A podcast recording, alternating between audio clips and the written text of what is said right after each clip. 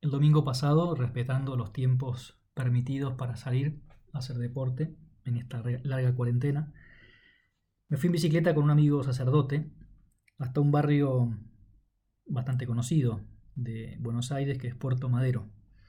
Y ahí esperábamos encontrar menos gente y poder pasear tranquilos porque las calles son más anchas.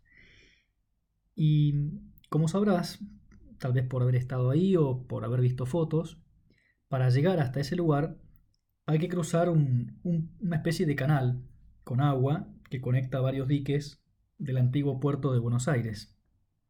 El puente más conocido y emblemático es el Puente de la Mujer, que tiene un estilo muy vistoso, simple y elegante a la vez, pero no cruzamos por ese puente porque no se puede ir en bicicleta. Fuimos por otro, que está en una avenida, y es un puente giratorio. A unas horas determinadas del día, unas barreras cortan el tráfico de autos o de bicicletas o de motos, y el puente empieza a girar sobre un eje para que los barcos puedan entrar desde el río la Plata hasta los diques del puerto. Es impresionante ver cómo una estructura tan grande va girando con bastante velocidad. Y tuvimos tanta puntería que intentamos cruzar justo cuando empezaba el corte del puente. Todo el proceso habrá durado unos 15 minutos. Y en ese tiempo se fue acumulando una larga fila de autos a ambos lados de la calle decenas y decenas de motos y diría centenares de ciclistas también. Estábamos a distancia social, acomodando los barbijos, y tengo muy grabada la escena del momento justo en que se levantó la barrera del puente para poder ya cruzar de un lado a otro. Fue como una especie de, de largada de una maratón con miles de personas que venían acumulando una gran ansiedad como un desahogo liberador ¿eh? después de tanto tiempo de espera. Y solo habían pasado 15 minutos. Y mientras se iba colocando el puente, antes de subir la barrera, se me vino a la cabeza esta larga, cuarentena. El momento de la, de la estampida lo vi también como el momento en el que, ojalá dentro de poco, podamos ya salir y llegar a una normalidad, una normal normalidad, diríamos, donde todos podamos movernos como siempre, hacer nuestros planes. Y con esa imagen en la cabeza me vino después también otro pensamiento. Pensé en tantas personas, especialmente tantos jóvenes, que cuando se levante la barrera para cruzar esta cuarentena, y no ya por un puente, sino por el camino de la vida, vean tal vez borroso el camino o les cueste ver el futuro, porque esta larga cuarentena está afectando mucho la economía mundial, la economía del país especialmente. A muchas personas, y tal vez más a los jóvenes, se les puede hacer difícil pensar en algún proyecto sólido, concreto. Hay incertidumbre en muchos ambientes, hay dificultades para conseguir trabajo y se presenta un futuro cercano difícil, justo en el momento, especialmente para los jóvenes, digo, en la etapa de la, del sueño, de soñar con proyectos, de salir a jugar el juego de esta vida en la primera división, en la liga de los equipos grandes, de formar una familia, de consolidar un trabajo, un proyecto profesional. Y además como no podemos juntarnos en bares para distraernos charlando de temas más o menos intrascendentes que nos distraen. En este tiempo le damos vuelta a la cabeza y nos ponemos a pensar en esas cosas más de fondo, justamente en esos proyectos que tal vez parecen venirse abajo o, difícilmente se pueden construir. Vos podrás pensar, bueno, pero qué visión tan negativa. Eh, efectivamente, es una visión bastante negativa, pero la he escuchado bastante y por eso, en este rato de oración, queremos pedirte, Jesús, que nos puedas dar luces para encauzar esa tristeza o ese desánimo o esa falta de esperanza que a veces nos puede afectar. ¿Y qué hacer entonces en estas situaciones? De entrada, como estamos haciendo un rato de oración, te pedimos Jesús que nos des luces en este momento, que nos inspires pensamientos de esperanza, ahora en este rato de oración y cada día de nuestra vida. Y que nos ayudes a hacer siempre en estos momentos de, de diálogo con vos el siguiente ejercicio. Mirar nuestra vida, nuestras preocupaciones, que es lo que estamos describiendo en este momento, el futuro, el proyecto, etcétera, ante la situación impredecible que nos espera, mirar nuestras preocupaciones, mirar también después tu vida, Jesús,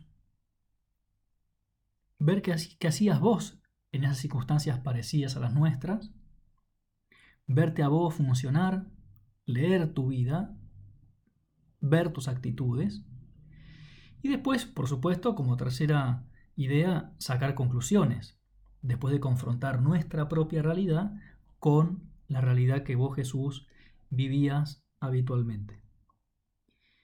A veces buscamos respuestas inmediatas, una especie de, de lista de tips prácticos para lo concreto, pero también hay respuestas más profundas que orientan mejor todas las demás respuestas prácticas porque dan sentido a toda la vida.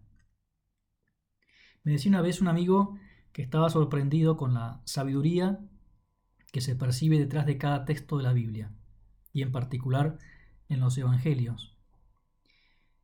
Él percibía cómo Dios había querido que quedaran por escrito unas enseñanzas que sirven para toda la vida, de hombres y mujeres de todos los tiempos, y que tienen un contenido particular y, esencial sobre esos temas realmente importantes. Este amigo me contaba que particularmente le servía mucho leer las palabras de Jesús y conocer su vida, le servía para mejorar su comportamiento personal, su relación con los demás, en su familia, con sus amigos, les daba aliento esas palabras y esperanza ante las situaciones difíciles o para entender, entender por ejemplo, el problema del dolor, las cruces, etc. ¿Y qué palabras inspiradoras podemos encontrar en el Evangelio respecto a esta incertidumbre que a muchos les afecta en estos momentos? Podemos intentar meternos en el Evangelio como un personaje más, como si nosotros y nuestros problemas nos trasladáramos a la época en la que Jesús caminaba por las calles de la Tierra Santa, ese momento en el que predicaba y daba ejemplo. Y en aquel entonces los judíos que escuchaban a Jesús tenían también sus preocupaciones parecidas a las nuestras en algunos aspectos. Se sentían oprimidos por la situación social, había una especie de tensión política, también por los impuestos que cobraba el gobierno, que no era un gobierno democrático como el nuestro, sino más bien tirano, se sentían sin libertad, sin futuro, oprimidos por el poder central de Roma. Y, vos Jesús, que siempre estás junto a nosotros, porque con el Espíritu Santo habitás en nuestra alma en gracia, como aquellos judíos nos animás a cambiar el foco, a pensar en lo que realmente vale. Nos hablas del reino de Dios. Nos alentás a poner la mirada un escalón más arriba y decís, el cielo y la tierra pasarán, pero mis palabras no pasarán.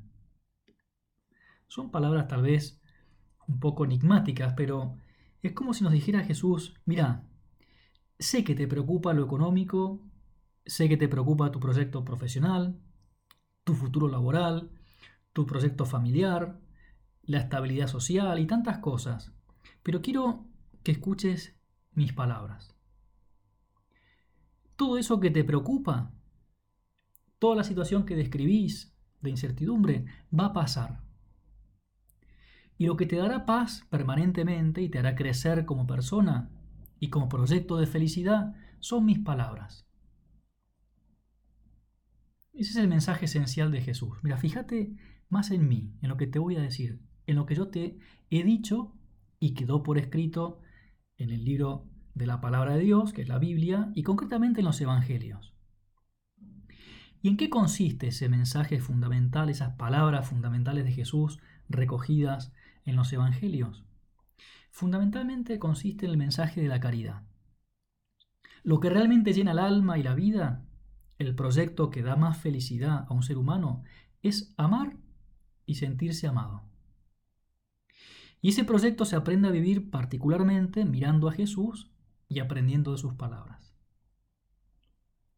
Por eso este tiempo que estamos viviendo, también de incertidumbre económica, es un tiempo para invertir mucho en lo que realmente nos hará felices, seguro, independientemente de todas las variables que no podemos manejar. Invertir en nuestra capacidad de amar. Invertir rezando, haciendo examen de conciencia, luchando día a día, por supuesto, por vencer nuestras miserias, con la gracia de Dios. Invertir en buscar el bien de los demás. Invertir en esa capacidad de salir de nosotros mismos. Es muy difícil prever lo que pueda pasar en el futuro, porque hay muchas cosas que no dependen de nosotros. Pero en cambio, sí podemos ir proyectando un futuro mejor a partir de unas mejores disposiciones personales. Y efectivamente, hay personas que materialmente o económicamente tienen de todo, pero están tristes. Porque se aman a sí mismos, en el fondo. Se buscan a buscan su propio bien y quizás no saben amar y extrañan tal vez una linda familia, una comunidad de amor donde sentirse felices, amados y, pudiendo amar. Y por lo contrario, te encontrás muchas veces con personas que no tienen cierta prosperidad económica, pero están tan bien, tan contentos, se sienten y son realmente felices, porque aman y, pueden amar, sentirse amados.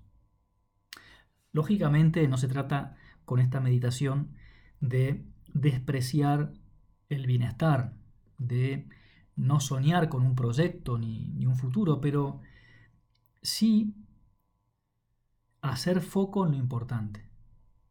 El mensaje de Dios es lo permanente. Y en medio de esa especie de montaña rusa de emociones de estos días, de, de sentimientos que van desde alegría porque quizás hay una buena noticia y después de derrumbe porque hay algún problema, en ese subir y bajar de emociones, lo permanente es Dios, la caridad, el mensaje de Jesucristo. Y fíjate qué consoladoras son estas palabras de Jesús que recogen el, Evangelio. Los tres eh, primeros evangelistas, Mateo, Marcos y Lucas, recogen palabras semejantes.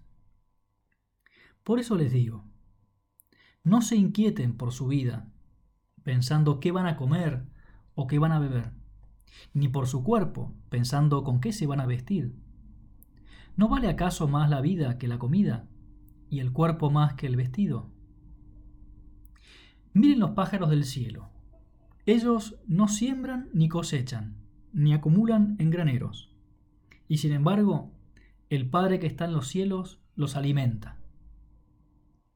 Te confieso que cuando empezó la cuarentena dije, uy, me imagino que muchas palomas, que está lleno de palomas en esta ciudad, van a, morir, porque no hay niños en las plazas que le dan eh, alimento, que le dan pochoclo, pororó, como se llame, que no les dan maní o no les tiran migas de pan, y sin embargo se las rebuscan.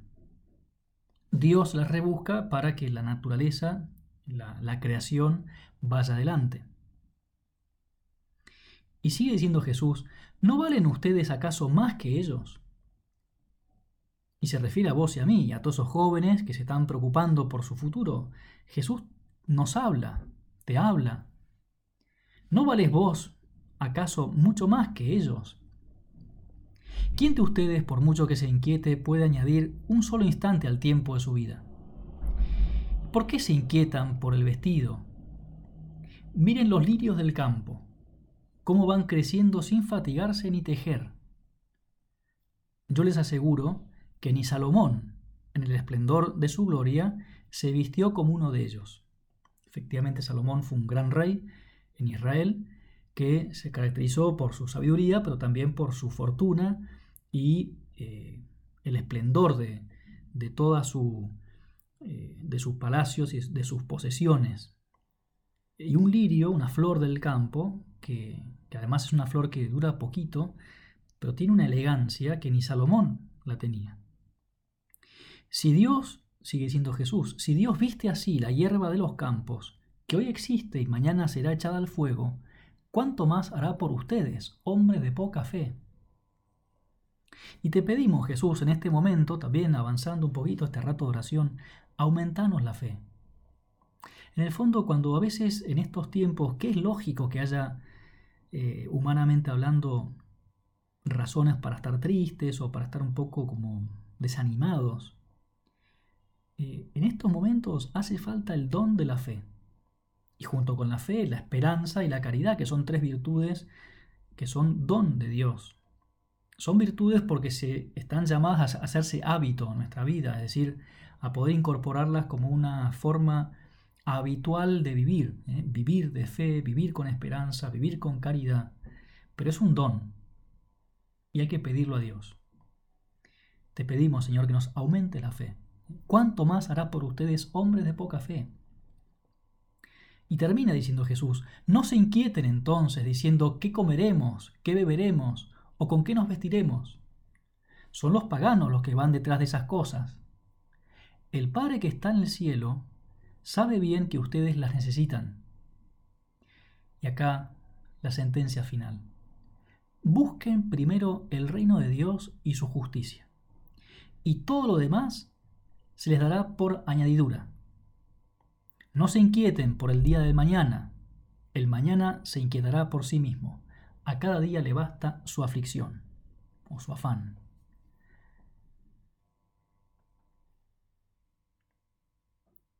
Buscar lo más importante. Buscar el reino de Dios. ¿Qué significa buscar el reino de Dios? No, no es simplemente mirar al cielo, ¿eh? que lo es, pero también es buscar a Dios acá en la tierra. Lo que nos da estabilidad, lo que nos da serenidad, es hacer lo que Dios quiere que hagamos. Uno dice, bueno, ¿cómo lo sé eso? Mira, Dios nos, lo ha dicho y quedó escrito, es como el manual de instrucciones, ¿no? O sea, cuando uno compra un celular, una computadora, o se compra un auto, si puede, eh, o compra algo muy sencillo, como puede ser eh, una tarjetita del teléfono, un chip para poder hablar. Esas cosas materiales tienen siempre instrucciones para usarlas usarlas bien. Y al revés, tienen recomendaciones para no hacer porque se va a arruinar el producto.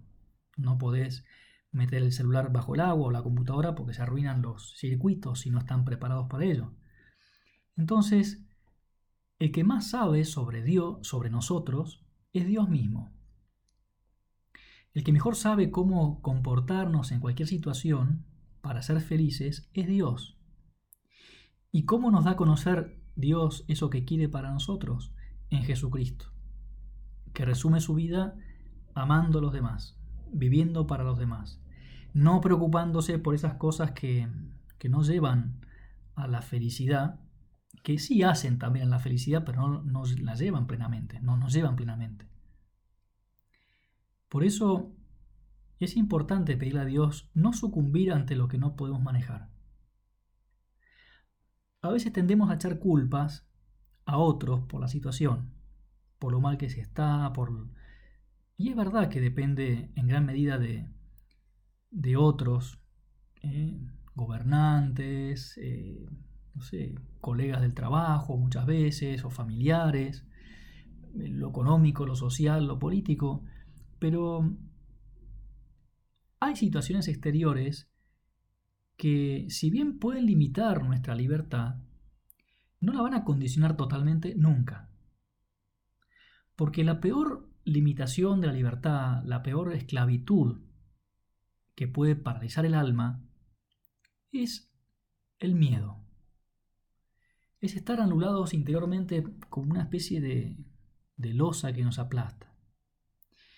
Y para no estar apresados por el miedo, por el derrotismo, por, eh, por esa falta de seguridad en uno mismo, una clave es poder elegir lo que no puedo elegir, amar lo que no puedo elegir. hay situaciones que no puedo elegir nunca. De hecho, ya no, las elegimos. No hemos elegido la familia en la que nacimos, no hemos elegido el temperamento que tenemos, eh, la, inteligencia o las inclinaciones artísticas o matemáticas. O, eso no lo elegimos.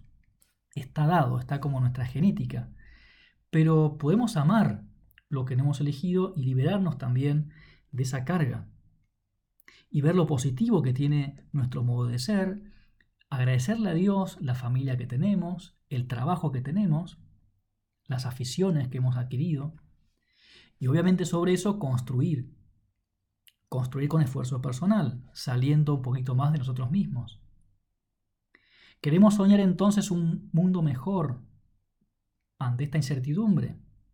Podemos concretar un propósito de cuidar todos los días un ratito de oración, para que con la gracia de Dios podamos ver qué hay en el corazón, en nuestro corazón, y cambiarlo si es que nos anula, si es que nos impide salir y buscar el bien de los demás. Hacer un ratito de oración, mirar a Jesús, ver cómo eran sus actitudes con los demás y pensar, yo estoy construyendo con mis actitudes una comunidad de amor en donde estoy ahora, con quienes me rodean. Estoy generando una capacidad de diálogo, por ejemplo. Estoy generando esas actitudes de saber pedir perdón, de saber agradecer, de saber pedir permiso. Como dice el Papa, eso hablaba de los matrimonios jóvenes, esas tres palabras necesarias, pero también sirven para todo ámbito de la vida. Porque si hacemos hincapié en esa forma de vivir nuestra propia vida, a ejemplo de Jesús, dándonos a los demás, buscando ser mejores con la gracia de Dios, en el fondo nosotros mismos estamos construyendo el futuro y nos hacemos menos dependientes de los demás.